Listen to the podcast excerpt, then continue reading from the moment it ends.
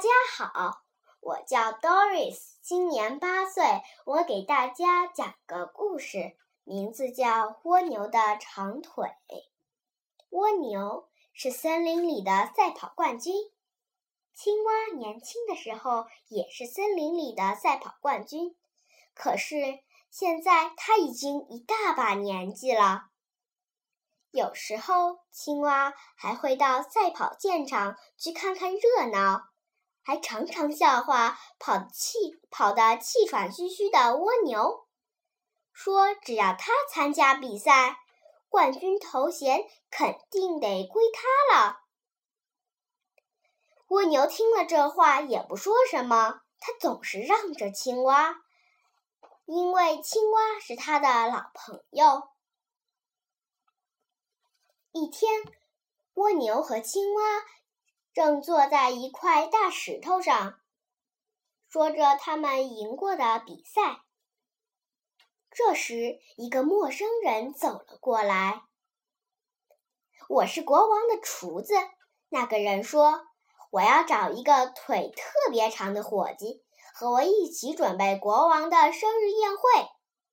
听说你们俩都是森林里的赛跑冠军。”你们的腿肯定很长了。两个伙伴好奇地瞅了瞅那个人。要知道，他们从没见过国王，现在却有一个难得的机会去参加国王的生日宴会。这可是个至高无上的荣誉啊！青蛙拍着他的胸脯说：“没说的。”我保证，我俩的腿是森林里最长的。不过，当然了，我的腿是最最长的，因为我跑得最快。蜗牛听了他老朋友的话，笑了起来，因为整个森林的动物都知道，它才是跑得最快的。确实，我的老朋友。是个赛跑冠军，蜗牛说。可谁都知道他已经老了。现在我才是跑得最快的。胡扯！青蛙呱呱大叫：“你不可能比我跑得快！”我亲爱的老兄，蜗牛答道：“你根本就没和我比过一回。”青蛙知道蜗牛说的是大实话。可是他满脑子想的都是自己和国王那无比光荣的会面。我没参加过那些个比赛，还不是为了让着你？青蛙叫着：“像你这样的小不点儿，怎么可能打败我这样的大冠军呢？”蜗牛也冒火了。好吧，既然话说到这儿份这份上了。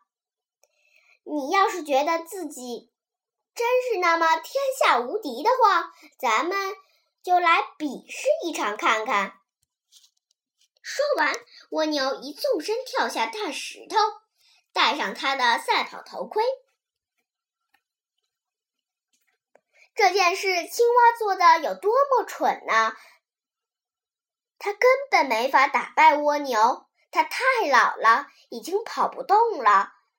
比赛的结果只能输给蜗牛，证明蜗牛才是森林里的赛跑冠军。可是，如果不参加比赛，青蛙就和国王见一面的机会都没有了。为了这一些希望，他必须迎接挑战。其他的动物都同意蜗牛的提议。他们将赛场设置成经过大路、穿过森林、越过小桥，再绕池塘跑一圈到终点。厨子挥舞着他的大手帕，发出口令：“预备，预备，跑！”手帕落下的一瞬间，两个伙伴同时起跑了。青蛙鼓足了劲劲头往前跑，可蜗牛的速度更快，它健步如飞，路上的石头从他脚下一跃而过，就好像他根本没碰到似的。就这样，青蛙还没跑过森林，蜗牛已经跑过小桥了。蜗牛跑着跑着，经过青蛙家的时候，不禁想起了过去和青蛙在一起说说笑笑的情景。它停了下来，回头望了望，青蛙正从森林那边使往这儿使劲地跑着。蜗牛可以清楚地看到青蛙咬牙咬牙切齿的样子。他知道自己的老朋友是真的很想去见见国王。他想了想，自己还很年轻，还有很多机会可以去见国王。他真不知道自己是怎么想的，用这样的比赛打败自己的老朋友有什么意义呢？于是蜗牛躲到了。躲到了青蛙家里，看着自己的老朋友从门前跑过。虽然青蛙太老了，太也太自大了，一心只想着去见国王，可蜗牛还是很喜欢这个老朋友。当蜗牛从屋子里出来时，继续往前跑的时候，他故意。跑得慢吞吞的，这样就怎么也赶赶不上青蛙了。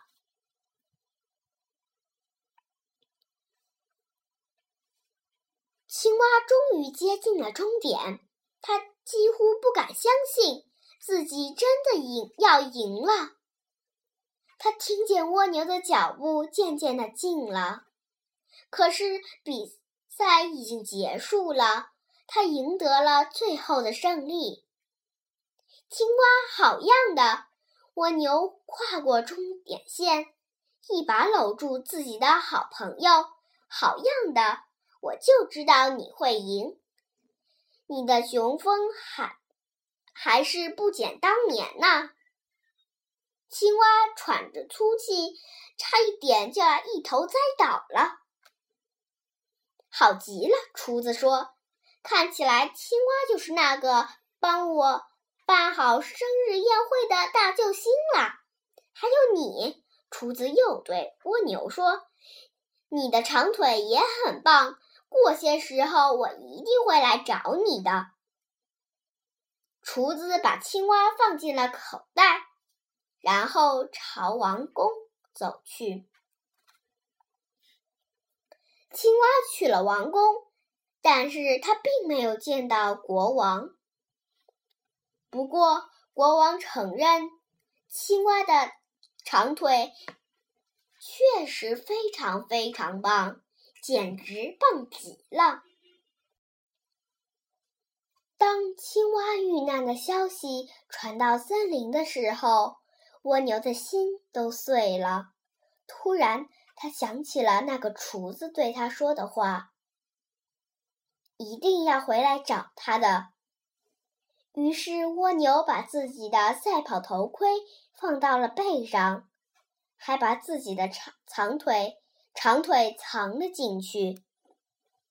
从此以后，如果你在白天看到一只蜗牛，就只能看到它用肚子爬行，因为蜗牛不想让那些厨子想起想起他们。有多么棒的长腿！可是，如果你早晨起床，或许能在屋外发现地上有一些很小很小的印痕，这就是长腿蜗牛们在月光下赛跑时留下的脚脚印。谢谢大家，我的故事讲完了。